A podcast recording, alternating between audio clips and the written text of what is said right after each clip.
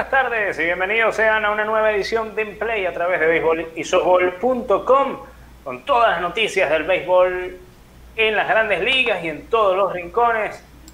Estimado compañero Leonel Cabanerio, junto a este servidor Francisco Rodríguez a través de YouTube con béisbolisol.com y también a través de Somos Noticias Radio. No olvide también suscribirse a nuestro, nuestro canal en Spotify si usted va en el carro, pues puede sintonizarnos también después en Spotify. Ahí estamos colgando todos los programas.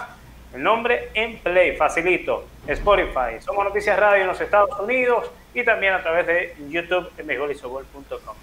Buenas tardes, bienvenido Leonel. Francisco, hermano, ¿cómo estás? Muy buenas tardes, buenos días, noches. Lo que en este momento donde usted está escuchando este material sea para usted. Espero que la esté pasando muy bien. Bienvenido a esta edición. Ya esta semana estaremos arribando a la emisión número 150 de Emplay, eh, que arrancamos por allá en el 2018, ¿no, Francisco? Así es, sí, 2018. Entonces, ya esta es nuestra tercera campaña eh, en, en, grandes ligas. Ya llevamos un par de series del Caribe, unos campeonatos mundiales femeninos, unos campeonatos suramericanos de softball mundiales, campeonatos europeos, bueno, una cantidad de eventos que centroamericanos y del Caribe, bueno, Francisco. La, de todo un poco. historia es larga en tan poco tiempo. Eh, Así es, y, y, tú sabes qué, qué es lo que tiene que hacer la gente, Leonel, para no perderse de ningún detalle del béisbol y el softball en el mundo. Suscribirse a este canal, darle like a este video, suscribirse, compartirlo si es de su agrado y evidentemente activar las notificaciones, darle clic a la campanita para que esté muy pendiente de cada vez que salgamos en vivo, como lo estamos haciendo en estos momentos a través de beisbolisobol.com en YouTube, mi estimado Daniel. Bueno, Francisco, temas para el día de hoy. Hoy que arrancamos, hoy es lunes 13 de julio del año 2020. Estamos ya a mitad del mes, ya pasó la mitad del año. Ahora estamos todos ansiosos, ya 10 días para que arranque el campeonato de béisbol de grandes ligas 2020 en esta versión acortada. se puede decir que es una versión minimalista ¿no? de, las grandes ligas, por primera vez en la historia. ¿no? Para la gente que le gusta cultivar bonsai y cosas así pequeñas, bueno, esta es la versión bonsai de, de, una temporada de grandes ligas. ¿no? Mira, mejor 60 que nada, eso sí te digo, mejor 60 jueguitos que, que no tener temporada como pasará en México y eh, probablemente en otros países también producto del coronavirus. Pero aquí vamos a hablar de buenas noticias hoy, Leonel. Fíjate que hoy tú pusiste ese tema, hablar de los Mets de Nueva York y, ese, y esa figura de Jennifer López y Alex Rodríguez que por ahí sigue empujando en la compra de los Mets y mira, me puse mi camisa de los Mets, ahí se está viendo, aquí, aquí, ahí se está viendo la camisa de los Mets. Usted, me puse mi camisa. No, mira, Francisco, ya, disculpa. Ahí, ahí está otra vez. Asómese para que la gente vea que usted carga la camisa de los Mets el día de hoy. Ah, aquí está, aquí está mi camisa, mira. Ahí está. Aquí está la camisa de los Mets. Francisco, como ustedes ven, bueno, Francisco cree en las causas perdidas. Y los Mets de Nueva York están en negociación. Francisco, esta historia es interesante porque, fíjate, yo veo la noticia esta tarde te hago mención de ella y tú me dices, mira, lo de las MEX es una noticia vieja que lo están vendiendo hace rato, por ahí está Jennifer López, está Alex Rodríguez, está esta gente, y ellos eh, hicieron oferta hace tiempo por, el equipo, pero hoy surge una nueva información y es interesante lo que pasó antes del inicio de la temporada, por allá en diciembre, lo que ha acontecido estos días con la pandemia y bueno, lo que, es noticia hoy día. Pues. Con, el hecho de esa oferta millonaria multimillonaria que hicieron en diciembre, ¿cuánto fue el monto que ofrecieron por los Mets en diciembre? Mira, la realidad, Leonel, es que los Mets, como tú lo decías, tienen un rato ya en venta y eh, pues la familia Wilpon quiere, evidentemente, sacar un gran provecho de este eh, equipo de Nueva York. En diciembre, Steve Cohen le ofreció 2.6 billones es decir, 2.600 millones de dólares a los Mets eh, para pues, comprarlo y no accedieron en ese momento. Acá, de hecho, em, pues él, la familia Wilpon, Fred Wilpon y, familia, querían eh, pues quedarse más tiempo, o Stephen Cohen que, eh, querían quedarse más tiempo con el equipo y algunas cláusulas que no llegaron a ser eh, eh, del agrado, no, llegaron a, concretarse, ¿no? Eh, con el tema del control del equipo durante los próximos años. Existían ciertas, ciertas exigencias también, ¿no? a nivel de precio, de, no sé, de, la franquicia. dijeron, dijeron, bueno, vamos a darle unos meses más a ver qué sale. Si este es el primero que ofrece, mira todo lo que ofrece. De hecho, Cohen es accionista minoritario de los Mets. Si este señor ofreció esto, seguro después viene otro y me ofrece más. Y bueno, esperaron. Vino todo este problemón y ahora no le ofrecen ni siquiera dos mil millones. Claro, empezaron a especular con el mercado. Dijeron, bueno, si hay alguien dispuesto a dar 2.600, puede ser que haya alguien que pueda dar 3.000, ¿no? Empieza la especulación mercantil, eh, eh, que es lógico en este tipo de transacciones, en cualquier tipo de negocio. El que vende siempre quiere vender al mejor precio y el que compra siempre quiere comprar al menor precio. Eh, es la, la regla de mercado. Pero, claro, nadie esperaba esta situación extraordinaria ahora con, la pandemia y lógicamente el, no, no vale lo mismo una temporada recortada con incertidumbre de lo que vaya a pasar el año que viene, con toda la situación que hay, lógicamente los equipos cuestan menos, ¿no?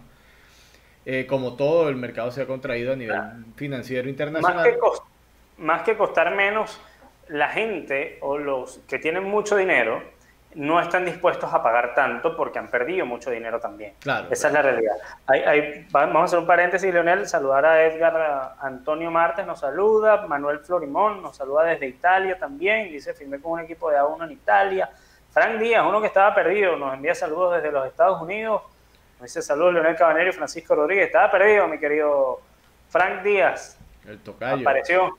Tocayo suyo. Y eh, sí, y pues volviendo al tema, más allá de, eh, que los equipos valgan menos, porque eh, realmente siguen valiendo eh, lo mismo, pero el tema está en que la gente no está dispuesta en estos momentos a, cancelar tanto como pudo haber como pudieron haber ofrecido si no hubiese llegado el coronavirus.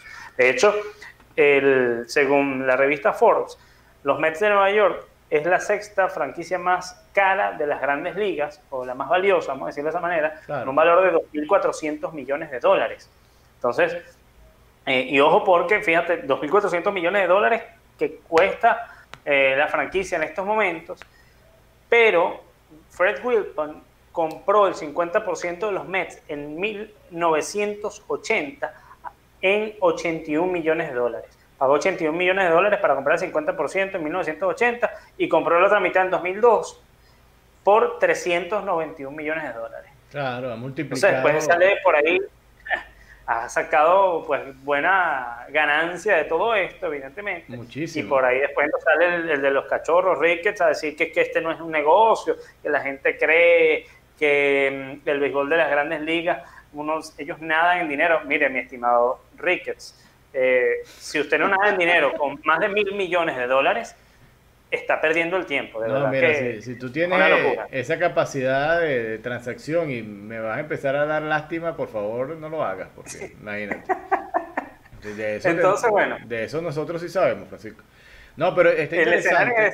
está interesante porque eh, el hecho mediático es que Jennifer López, Alex Rodríguez, que son como las figuras del boom de las noticias, aparecen ahí, pero ellos en este grupo que está interesado en hacer la compra, eh, son accionistas, están colocando una, una parte que son como 300 millones, que tú dices, bueno, no es mucho, 300 millones es un montón de plata, pero para la transacción completa no es mucho, es parte, entonces ellos serían eh, copropietarios, ahí partícipes de, esa acción de compra, más no serían los dueños absolutos de, de la compra de los nuevos dueños. Eso es bueno dejarlo claro porque mucha gente puede decir, bueno, ahora van a a ser los dueños, soy J-Lo, no, no, forman parte de un grupo de empresarios que están en eso.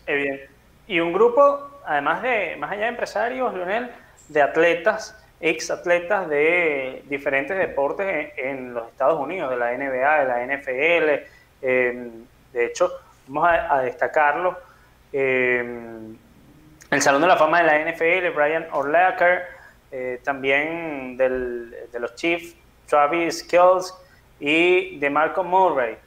Son unos de los jugadores de la NFL que están apoyando este proyecto de eh, J. Lowe y Alex Rodríguez. entre todos están, mira, bueno, ¿sabes qué? Yo te pongo aquí 200, toma, Ajá, vamos a sacar la cuenta. Ya tenemos 300 más 200, tenemos 500 millones. El Leonel, dame 200 más. Están haciendo la vaca. Y ahí van sumando, exactamente. Fíjate que hoy, estaba revisando que salió el calendario 2021 para la temporada 2021. Y los Mex y los Yankees de Nueva York eh, jugarán el 11, eh, la celebración de los 20 años de, de la caída de las Torres Gemelas. Este tipo de cosas que, que se hacen ya, ya las fechas cumbres, ¿no? De hecho, eh, para el año que viene 20 veces se van a enfrentar a los Mets y los, Yankees de Nueva York. Es algo que estuve revisando ahora antes de comenzar el programa. Y es una fecha bastante importante.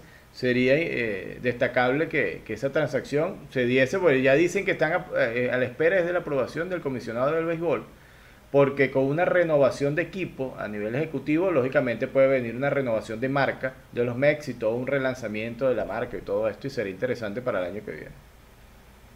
Sí, igual lo que tú decías, Leonel, la propuesta, en este caso de J. Lowe y Alex Rodríguez, ese grupo encabezado por ambos, es de eh, una cifra cercana a 1.700 millones de dólares, que está 300 por debajo, 300 millones por debajo de los 2.000 que por lo menos piden los Mets, eh, Wilton y, familia. Entonces, eh, Fred y, Jeff Wilton. Entonces, vamos a ver qué termina pasando. Ellos quieren, han dicho por ahí que que Alex Rodríguez y Jennifer López sean los que compren el equipo, pero veremos qué pasa, ¿no? Eso igual son negociaciones de las que poco uno se entera. Y al final cuando esté todo queda, todo cuadrado, es que uno se va a enterar realmente de quién es claro, el Francisco, al final plata es plata, olvídate de eso. Mira, otra noticia de un equipo nuevo, este sí es un equipo nuevo, que es el RA12. Para los amigos venezolanos, esto sonará más como RS21, que es una marca deportiva de calzado. Pero RA12 será un equipo profesional que integrará la nueva liga invernal de Puerto Rico y hace referencia a Roberto Alomar, el segunda base puertorriqueño que ya está en el Salón de la Fama de hace unos cuantos años. Tiene una fundación que se dedica a, a la formación de peloteros en diferentes países, específicamente Puerto Rico, Estados Unidos, Canadá, no sé si está en otro país, Francisco, tú que tienes el reporte allí. Eh, ah, eh, entonces Roberto Alomar ha querido integrar un equipo más a la liga profesional eh, puertorriqueña y en, aras de darle oportunidad a los jóvenes, a los jóvenes entrar a, la competencia profesional desde temprano. ¿Qué te parece esa iniciativa, Francisco?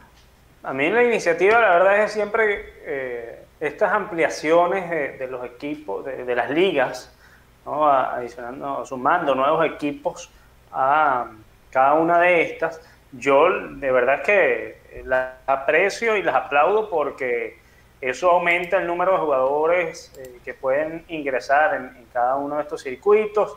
Eh, en teoría aumentaría el nivel siempre y cuando el equipo evidentemente sea bien llevado. Yo creo que Roberto Alomar no es cualquier loco que conoce un tanto de béisbol. Eh, no solo Roberto Alomar, sino su familia. Y em, pues aplaudo, yo creo que buena iniciativa. Además, la Liga de Puerto Rico en los últimos años no, se ha, no estado tan bien económicamente. Creo que le hacía falta también esta inyección. Y eh, la inyección también con el tema del marketing que pueda generar esto. Eh, porque sí, generar afición, crear afición, no es una cosa sencilla, pero la presencia de una figura tan importante en Puerto Rico como la del señor Roberto Alomar, yo creo que este equipo RA12, por más que el nombre sea horrible para un equipo de béisbol, puede ser, puede ser bueno para una academia, pero para un equipo de béisbol no tanto. Seguramente veremos Leonel más allá. Después puede ser que cambie. el nombre. Claro, pero lo, importante es que es la iniciativa. Todos los días no nace un equipo de béisbol profesional. Es una noticia a resaltar muy importante para el mundo del béisbol y sobre todo en las condiciones actuales con las que se está jugando. Voy a colocar un video que salió en las noticias eh, hace nada sobre Roberto Alomar, conversando un poco de esta iniciativa. Es bien importante ser parte de esta liga. Y yo no soy persona de estar eh, hablando mucho en micrófono. Lo mío es eh, estar en el campo de terreno. Cuando yo fui joven, a los 17 años de edad, quiero decir, quiero, quiero contar esta historia, por qué es tan importante este equipo de desarrollo en este año. Cuando yo tenía 17 años de edad, eh, todos los jóvenes eh, novatos no juegan, no le dan las oportunidades. Cuando yo voy al equipo de Caguas, pues eh, Felipe Alú me dice, te voy a dejar la segunda base porque el americano todavía no puede llegar en una semana. Me dieron esa oportunidad y me quedé con la segunda base. Si no fuera por esa oportunidad de Felipe Alú, hubiese logrado todas estas hazañas que yo pude lograr, no solamente para mí, sino para el equipo, para, para Puerto Rico y para mi familia. Así que es importante que apoyemos también a los jóvenes, porque los jóvenes tenemos esperanza, tenemos sueños, tenemos metas para lograr muchas cosas en este deporte. Bueno, Francisco, esa era la, la información que daba Roberto Lomar directamente, el mismo advertía que no era muy bueno, muy buen conversador, muy buen orador en público ante un micrófono, pero dice cosas muy claves. Dice, mira, cuando yo tenía 17 años, porque un americano llegó tarde a presentarse con el equipo, me dieron la oportunidad, esa fue la brecha que me dio chance para, para yo hacerme dueño de esa base y de ahí para hacia adelante lo demás es historia, ¿no? Pero fíjate, él resalta su experiencia personal como jugador y lo refleja en los muchachos que vienen desarrollándose. Dice, bueno, yo voy a darle una oportunidad, no voy a darle una oportunidad de una base, una posición a peloteros, voy a darle un equipo completo para que, bueno, ahí tengan oportunidad de jugar en la liga. Me parece extraordinario por demás. Así es, fíjate, aquí vamos a repasar rapidito los comentarios. Dice Frank Díaz Alex ha demostrado, Alex, refiriéndose a Alex Rodríguez, evidentemente, ha demostrado su capacidad y credibilidad fuera del terreno como, comentarista, se convirtió en una figura innovadora. La influencia de Alex será contundente para los metropolitanos de Nueva York, ya sea a nivel ejecutivo como también a nivel de abogado. Claro, la experiencia también de Alex Rodríguez en el tema de los Mets es algo que agrada porque eh, es una de las figuras más importantes en la historia del béisbol de las grandes ligas. Entonces, ese es otro que, al igual que Chalomar, tiene conocimiento de sobra del béisbol y tener un equipo de béisbol, pues obviamente eh, uno pensaría que sería lo mejor. Dirán por ahí, bueno, de, Derek Jeter, eh, mira, tremendo caballo y miran los Marlins. Sí, pero es que es un proyecto a largo plazo, ¿no? Es que llega Jeter y ya llegó la magia y pone a, a valer al equipo. No, no, denle chance. Eh, por ahí Pedro Mejías nos saluda desde Venezuela.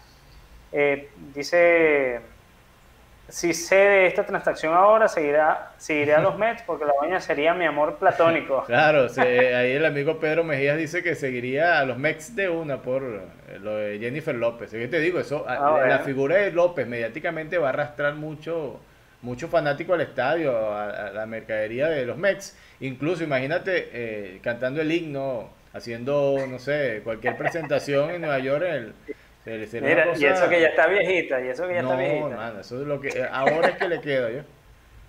Mira, y Rómulo González pregunta, ¿las divisiones se van a quedar igual en MLB o van a cambiar? Esto, pese a que no es un tema que estamos tocando en estos momentos, pero vamos a, contestarle a nuestro compañero Rómulo González. Rómulo, las divisiones van a seguir igual.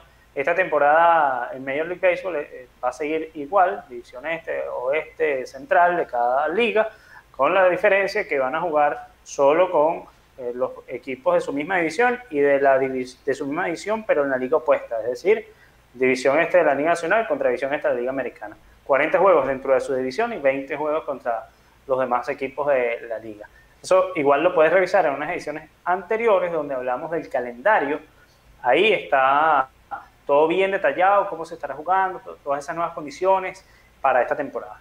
Eh, y bueno, Leonel, lo que tú decías de, de Roberto Alomar, eh, él destaca que eh, pues quiere darle chance a los jóvenes. De hecho, en, una, en parte también de esas declaraciones, de las notas que surgieron después de, esto que observamos, dice, eh, lo único que te puedo decir es que mi equipo va a ser, un, va a ser competitivo y lo importante es que sea de desarrollo para que en el futuro puedan cumplir sus metas, que es llegar a las grandes ligas. Esas son mis metas. Lo más importante es darle el apoyo al pelotero joven y que venga la juventud y dice, y si puedo traer a los niños gratis, aquí, bueno, de reacción, traer a los niños gratis, sí, ellos no tienen que pagar nada para ver los juegos, dice ahí, o sea, a lo más está centrado evidentemente en el desarrollo eh, del béisbol en la juventud de Puerto Rico, eh, generar esa, esa idea, ampliar eh, esa esa pasión que existe por el béisbol en Puerto Rico y que los niños tengan esa oportunidad también de que, tuvo él en su momento, ¿no? Cuando tuvo 17 años. Y de hecho, acá, bueno, otro de los temas que eh, hay que destacar, Leonel, es que este equipo estará jugando en el Irán Vitor de Puerto Rico.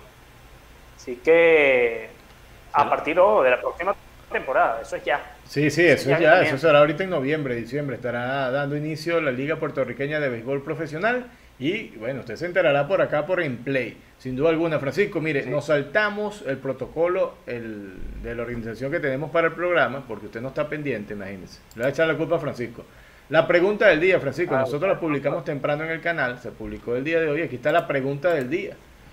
¿Cuál es el lanzador mexicano con más juegos jugados en grandes ligas? Ojo, eh, usted puede chequear un momento, Francisco, las estadísticas en, en en el, en el canal de YouTube, para ver las votaciones. Voy a intentar, porque no tengo el celular aquí.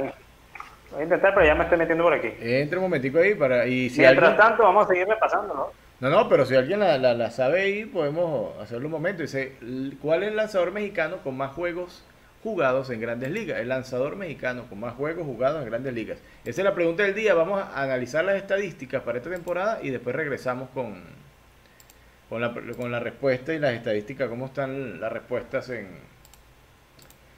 en el canal. Sí, porque justo con, e, con, eso, Leonel, tenías algo preparado, como buen estadístico y, la página de. Leonel hizo un trabajo de sacar un promedio sobre los líderes, en este caso en imparables, en cada uno de los renglones en, las grandes ligas, cuántos hits podían conectar en promedio, cuántos vuelas cerca o los topes de los mayores o de los mejores bateadores en cada campaña. Normalmente en 162 juegos los líderes, por lo menos en el departamento de imparables, son eh, tienen aproximadamente 200, 210 eh, hits. Es el promedio de los líderes.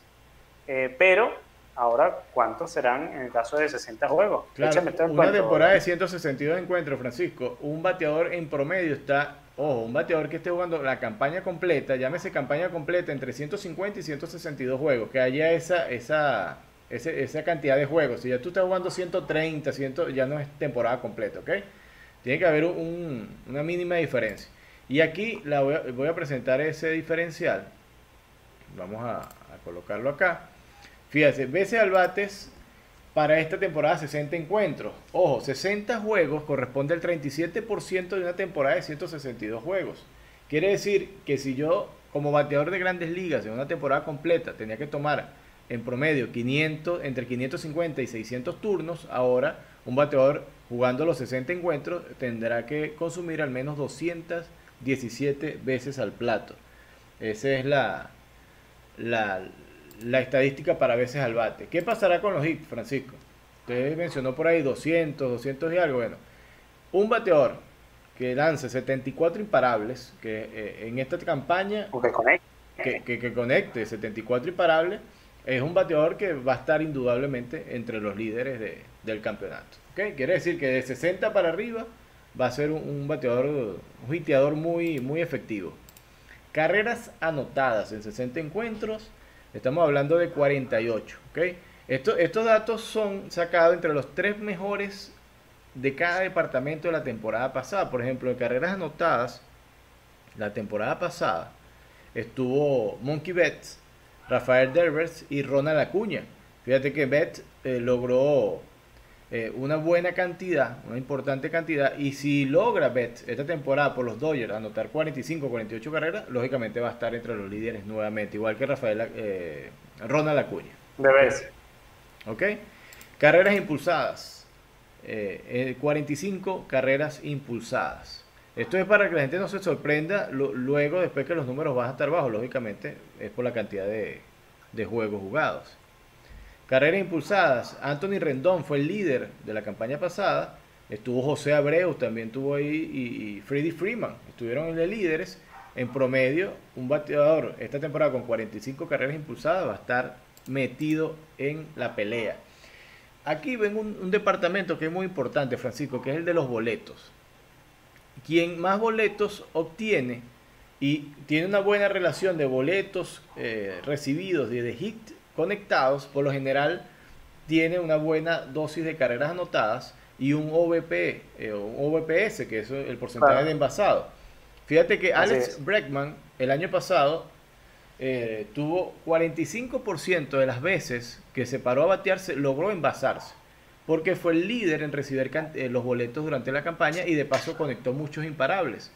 Quiere decir que un buen bateador paciente en el plato, esta temporada con 42 boletos, estará metido entre los más eh, los bateadores que más se envasen, lógicamente si relaciona esto con un buen porcentaje de hits.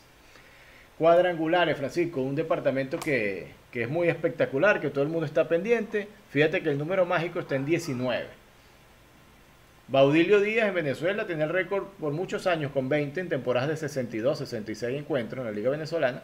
Y esta temporada de Grandes Liga, quien conecte 19 será el líder. El año pasado, en líder de todas las Grandes Ligas fue Pete Alonso, que conectó 53. Ahora, si Pete Alonso logra despachar 19, 20 cuadrangulares, tendrá una campaña de ensueño. Eh, Le voy a dar ese numerito. 23 honrones va a meter, eh, va a conectar Pete Alonso este año. Bueno, ya se lo dije, 23. Lo está diciendo Francisco, 23. Va a estar por arriba del, del, promedio. ¿Ok? 23 honrones, Pete Alonso este año. Ok, vamos con los lanzadores. Juegos ganados. Para un abridor dentro de la rotación de esta temporada, 60 encuentros, un lanzador abridor que gane 8 encuentros, Francisco, va a estar metido pero de lleno en la pelea por los premios. ¿Por qué? Porque estos 8 encuentros es la relación a los mismos 20, ganar 20 o 21 encuentros en una temporada de 162. ¿ok? Entonces, ganar 8 encuentros va a ser eh, la media. Y para los ponchadores, estamos hablando de que Jerry Cole el año pasado, Justin Verlander y Bieber estuvieron mira, un montón de ponches, 300 ponches, 200 ponches. Esto no va a ser igual esta temporada. A razón de, de 9 ponches por juego, estamos hablando de que ellos pudieran estar propinando un poco más de 100 ponches por esta temporada. Y vamos a terminar con el departamento de salvados, que es la... Hay una cosa en salvados, que es la oportunidad de salvar, que es una cosa, y cuando tú logras salvar. ¿Ok? Se calcula que la oportunidad de salvar en promedio alto de un equipo ganador en esta campaña va a estar en 16. Y eh, juegos salvados, una temporada muy buena para un lanzador cerrador será de 14. Esto 14 representa ese número de 40 salvados una temporada que 40 salvados es muy bueno. Eh, eh, al igual que este 14. Quiere decir que un salvador que, logre rescatar 10, 12 encuentros será una muy buena campaña para ellos. ¿Qué le parecen esos numeritos, Francisco? No, bueno, usted es el estadístico, pero yo tengo algo que decir antes de, destacar eso de los numeritos. Tú me preguntabas lo de la encuesta. Hasta el momento 79% favorece a Fernando Valenzuela en la encuesta de cuál es el lanzador mexicano con más juegos jugados en las grandes ligas. Fernando Valenzuela 79%, Joaquín Soria 9%, Denis Rey, Denis Reyes 6% y Oliver Pérez 6%. ¿Cuál cree usted? Eh, pero ahorita vamos a, darle, vamos a darle la respuesta al finalizar. Lo que, lo que te iba a destacar, ¿no? resaltar de esos numeritos, es que este año, si bien puede cambiar un poco este tema, eh, porque recordemos lo que acaba de mencionar yo hace unos instantes, los juegos van a ser entre eh, los equipos de su misma edición, 40 de los 60, y el restante, por lo menos Claro, ahí marcas la diferencia porque va a ser 6 contra su rival natural, entiéndase, eso lo explicamos el otro día, Mets versus Yankees, que están en la misma ciudad, es el rival natural, entonces serán 6 juegos entre ellos. Aquí la situación entre Yankees y Mets, con tan excelso cuerpo monticular que tienen ambos equipos, eh, la cosa está bastante complicada que un bateador eh, logre sacar provecho de esto. Pero ¿qué pasa? Se van a enfrentar también a los Orioles de Baltimore, que es un equipo bastante débil, a los Marlins de Miami, eh, que vienen en reconstrucción, pero siguen siendo un equipo débil en cuanto a picheo, y eso pues, pues te puede ayudar un poco. Salud.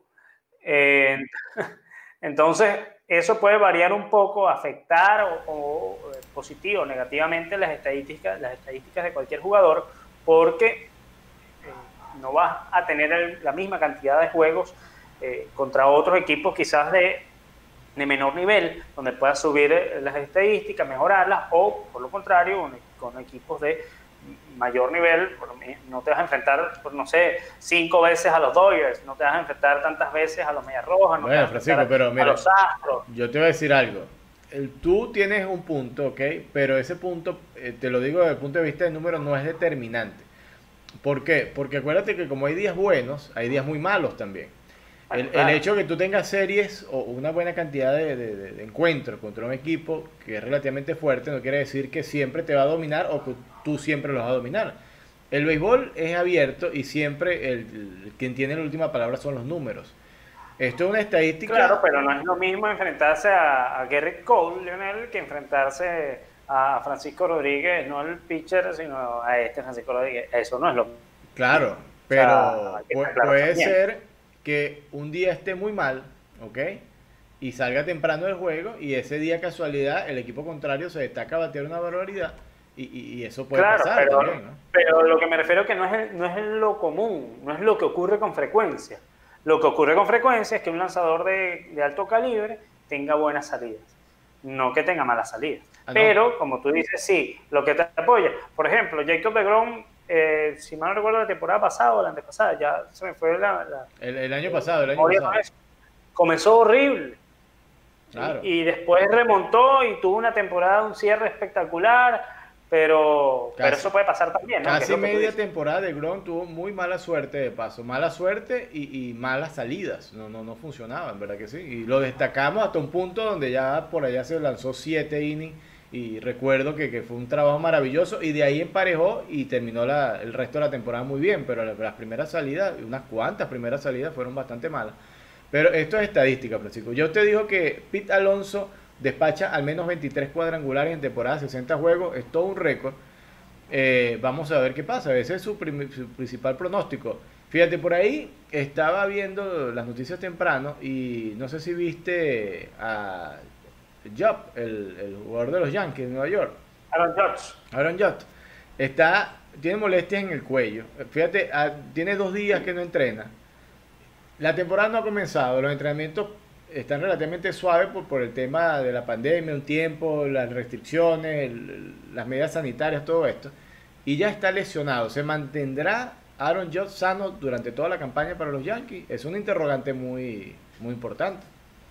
Mira, si en 60 juegos no permanece sano, mi estimado Leonel, la verdad es que es bien complicado. O sea, es difícil mantenerse sano 162 juegos pero ahí en 60 ya. Se supone que debería, ser más sencillo. Debería ser más sencillo. Claro. Okay. Si no es el coronavirus, bueno, pero. Te tengo otra. Robinson Cano, que está con los Mex. Hoy hemos hablado bastante de los Mex. De Robinson Cano parece que tiene dos, tres días que no aparece por los campos de entrenamiento de los Mex. Nadie sabe de él, nadie da información. Está aislado, está enfermo, está lesionado, está, está de rumba, de parranda. Nadie sabe de, Robinson Cano. ¿Qué sabes Tú, sabes que esa es la nueva ahora, que un jugador entonces no va a entrenar, no sé, tres, cuatro días y empiezan los rumores porque los equipos con el tema del coronavirus, entonces no dicen que es coronavirus para no revelar esa información que es privada, como si fuera una enfermedad o algo horrible que, nadie sabe, claro. No, a ver, si te dio, te dio. No es como tú vas, mira, Leonel, sabes que tengo gripe. Si me dio, bueno, me dio me dio gripe, ¿qué voy a hacer? O sea, a ver, entonces, ahora mismo hay todo ese tema, de hecho, Buster Posey, que se retiró, dijo, no voy a jugar este año, estuvo varios días sin ir a entrenar y después entonces, no, ¿sabes qué? No, opté por no jugar porque es que adoptaron a unos, eh, a unos bebés eh, prematuros, entonces no va a jugar este año Buster Posey pero que lo digan. Yo no entiendo cuál es el tema. Si quieres jugar, no jugar. Si tienes coronavirus, no tienes coronavirus, dilo y ya. Ya, ya, este, ese misterio que hay. No, es que no revelan. Mire, Leonel Cabanerio, Pedro Pérez, tal, tiene coronavirus. Ya, ¿cuál es el problema? Claro, sí, bueno, oye, ojalá que se mejore, ya, punto. Sí, sí, es un misterio muy, muy loco. Esa novela, yo creo que eso, eso ayuda a que, a que se siga como que poniendo feo el ambiente, fastidioso, fastidia ese, esa novela, ese drama que tienen con esto el, tema del coronavirus de no decir Mira, ¿sabes qué? Aquí está la lista de peloteros, estos son las listas, como los inhabilitan. Mira, se lesionan, la lista de lesionados, esta es la lista de coronavirus. Pa, pa, pa, pa, Ah, ya, ya tú sabes que este pana no está jugando porque tiene coronavirus y hasta que no dé, positivo, de negativo dos veces eh, en las pruebas no va a regresar. Ah, ya. Entonces, claro, eh, es innecesario. es más fácil también. Claro, es mucho más, debería ser más transparente esa información, porque está el hecho de que no lo pueden revelar, al menos que autorice el mismo jugador, que haya una autorización de parte del comisionado, todo un rollo ahí logístico que tienen para dar esa información que debería ser mucho más transparente porque a la final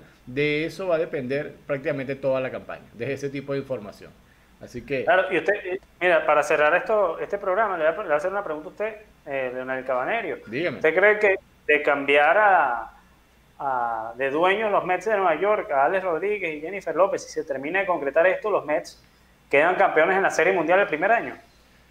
Wow, eso es muy temerario afirmarlo, porque un cambio gerencial así de la nada no hace un cambio fuerte dentro del campo, al menos que, que, un torbellino ahí de, de, confluencias, alineaciones planetarias y buena suerte, Francisco. Eso no muy difícil decirlo. Pero el equipo, ojo, que tampoco es que consiguió un equipo como lo, como lo consiguió Jeter, desastroso. No, el equipo de los Mets ahorita está bien ensamblado, tiene buenas piezas ahí para trabajar y para conseguir la campaña. Yo creo que podría ser un buen amuleto, de pronto ese cambio, nuevos aires, para ver si los Mets logran conseguir otro título. de hecho, fíjate, ellos siempre están marcados, los Mets de Nueva York, han estado marcados por, por hitos históricos que ya hace años lo habíamos hablado acá, me parece, eh, en Play. cuando el hombre va a la luna, eso fue eh, por allá en el 69. Eh, okay. Dicen, mira, decían los fanáticos de los Yankees, cuando el hombre vaya a la luna, mm. es que los Mets van a ganar la Serie Mundial. Ese año los Mets ganaron la Serie Mundial porque, y el hombre llegó a la luna. o sea, el hombre llegó a la luna y los Mets ganaron la Serie Mundial. Entonces, y ojo que el, del Magallanes en Venezuela decían lo mismo. No, mira, es que eh, Magallanes, los fanáticos de Caracas decían, Magallanes va a ganar una temporada, va a ganar un título cuando los Mets ganen la Serie Mundial. Ese año el hombre llegó a la luna, los Mets ganaron la Serie Mundial y Magallanes quedó campeón. no solo en Venezuela, sino en la Serie del Caribe. Ahora que usted lo dice, estoy viendo que el uniforme de los Mets y de los navegantes Magallanes es muy similar. Yo creo que por ahí va la cosa. La pava se uniforme de blanco con rayas azules. Sí, pero yo, no sé, yo no sé, porque mira, hay una pava roja que ha circulado por, toda Venezuela. Bueno, eso sí es... equipo, los Cardenales de Lara son rojos rojitos. No, no, pero Cardenales está mucho antes de esa plaga bubónica y bíblica que vivimos los venezolanos, pero esa es otra cosa. Mira, vamos con la respuesta de la pregunta del día, Francisco, para ir cerrando esta emisión del Play. Ahí está, repetimos la pregunta del día. ¿Cuál es el lanzador mexicano con más juegos jugados en grandes ligas?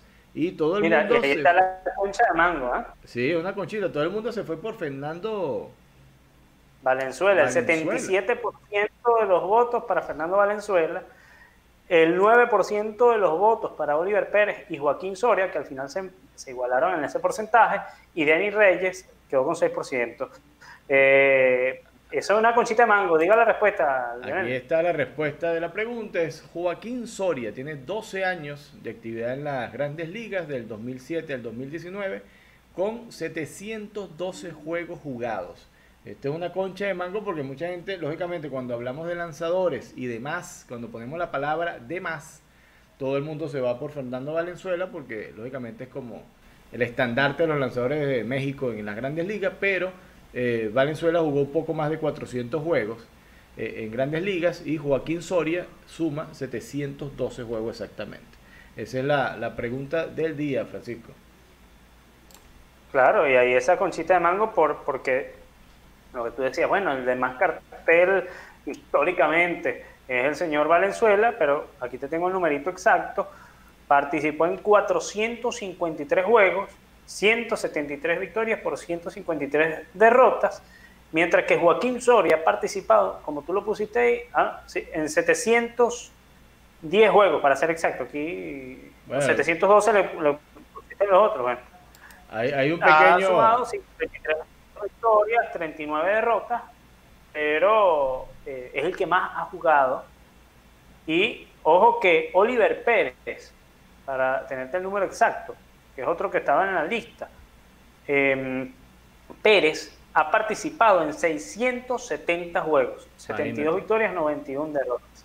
670, incluso por encima de Fernando Valenzuela. ¿Cuál es la diferencia? Eh, Leonel Cabanerio, que Valenzuela era abridor y estos lanzadores eh, son, o sea, han tenido funciones de ambos. O sea, Oliver Pérez ha trabajado como abridor en los primeros años de su carrera y después, desde el 2010, para ser, para ser exacto, eh, comenzó en ese rol también de relevista. Entonces, evidentemente, un relevista tiene más acción que, que un abridor esa es la, diferencia, ¿no? Llevamos... Así que, bueno, una cosita de mango. Nadie pega la, la, pregunta del día, ya la, la, del viernes, la semana pasada tampoco, estaban bastante lejos con la respuesta. Vamos con el miércoles, vamos a ver qué pasa el miércoles. Voy a tratar de colgar esa pregunta bien temprano para que en la tarde, cuando salgamos en el play, la, emisión del miércoles, que será la 149, tengamos bastante votos para esa estadística de, de la votación. Así es, y no se olvide, Leonel, que tienen que, o deben, o le pedimos, o le solicitamos, o le invitamos, esa es la mejor palabra, le invitamos a suscribirse a nuestro canal en béisbolisebol.com en YouTube, también a través de Somos Noticias Radio, nos pueden escuchar y también nos pueden sintonizar por Spotify en Play. Ahí estamos también para acompañarlos a donde ustedes vayan. De la mejor manera, ustedes nos pueden escuchar y si lo quieren hacer, eh, pueden ver también a través de YouTube. Suscríbase, denle like y active las notificaciones dándole clic a la campanita. Bueno, Francisco, esto es todo por el día de hoy, lunes 13 de julio. Vamos a estar de nuevo el 15, quincena, Francisco, para que se alegren los que cobran los días 15, que no es ni su caso ni el mío, pero para los que cobran el 15, bueno, alegría el miércoles. Quincena de julio estaremos de nuevo en, en Play el amigo Francisco Rodríguez y quien les habló, Leonel Cabanerio. Nos vemos el miércoles, que estén muy bien.